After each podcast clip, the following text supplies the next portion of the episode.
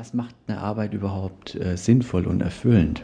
Arbeit ist ja eigentlich eine Tätigkeit, die ich tue, um jemandem anders etwas zu ermöglichen, was dieser aus sich heraus nicht kann. Das heißt, Arbeit im Ursprung diente ja dazu, dass man sich gegenseitig hilft und damit äh, praktisch eine Gesellschaft überhaupt zum Blühen und zum Weiterleben bringen konnte. Und diesen Aspekt des gegenseitigen Helfens, den haben wir eigentlich völlig aus den Augen verloren. Wir kennen das noch ein bisschen aus der Dienstleistung. Aber in der Produktion, in der großen Maschinenfabrik ist dem Arbeiter überhaupt nicht mehr klar, was er da überhaupt produziert, wo dieses Teil sich irgendwann mal auf der Welt in irgendeinem anderen größeren Teil wiederfindet. Das heißt also, uns ist der direkte Bezug zu unserer Leistung verloren gegangen im äh, Gegenüber. Sagt Albert Pietzko. Der ausgebildete Psychotherapeut berät als Coach in Bad Kissingen Menschen, die ihre Arbeit krank macht und die einen Ausweg suchen. Um ein Gefühl dafür zu bekommen, was Arbeit sein kann, gibt er den Teilnehmern in seinen Kursen manchmal einen Text von Khalil Gibran zu lesen. Khalil Gibran, geboren 1883 im Libanon, war Maler, Schriftsteller und ist einer der meist zitierten Philosophen des 20. Jahrhunderts. Als tief spiritueller Mensch schrieb er Sätze, die von alten chinesischen Taoisten oder Mystikern des Mittelalters stammen könnten. Dann sagte ein Landmann, Sprich uns von der Arbeit. Und er antwortete und sagte, Ihr arbeitet, um mit der Erde und der Seele der Erde Schritt zu halten. Denn müßig sein heißt, den Jahreszeiten fremd zu werden und auszuscheren aus dem Lauf des Lebens, das in Würde und stolzer Ergebung der Unendlichkeit entgegenschreitet. Wenn ihr arbeitet, seid ihr eine Flöte, durch deren Herz sich das Flüstern der Stunden in Musik verwandelt.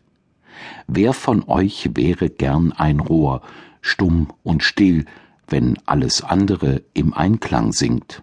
Was Khalil Gibran schreibt, scheint an einen Bauern gerichtet zu sein oder an einen Gärtner jedenfalls an jemanden, der im Freien arbeitet und im Einklang mit der Natur und den Jahreszeiten lebt.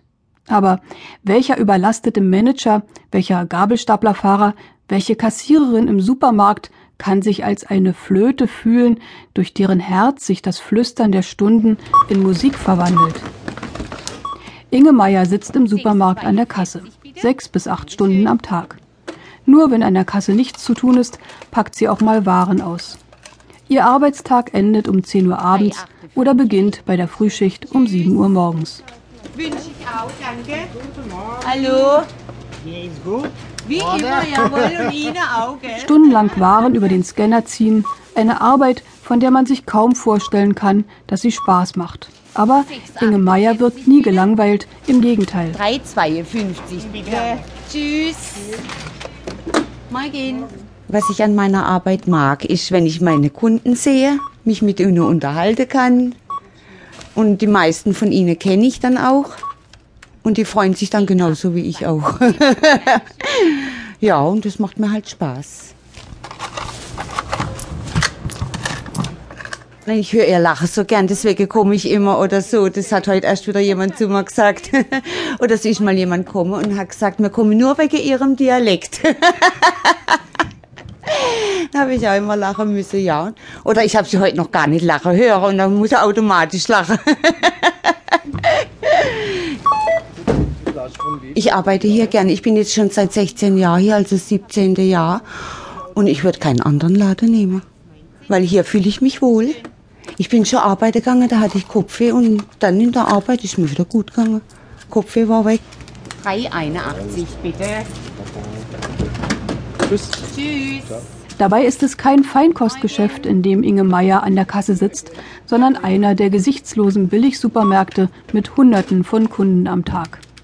Viele von denen sind verwundert, dass ausgerechnet so ein Arbeitsumfeld so viel Freude zulässt und sprechen fast ehrfürchtig von dieser besonderen Kassiererin. Die Atmosphäre in einem Supermarkt ist ja normalerweise sehr, sehr unpersönlich.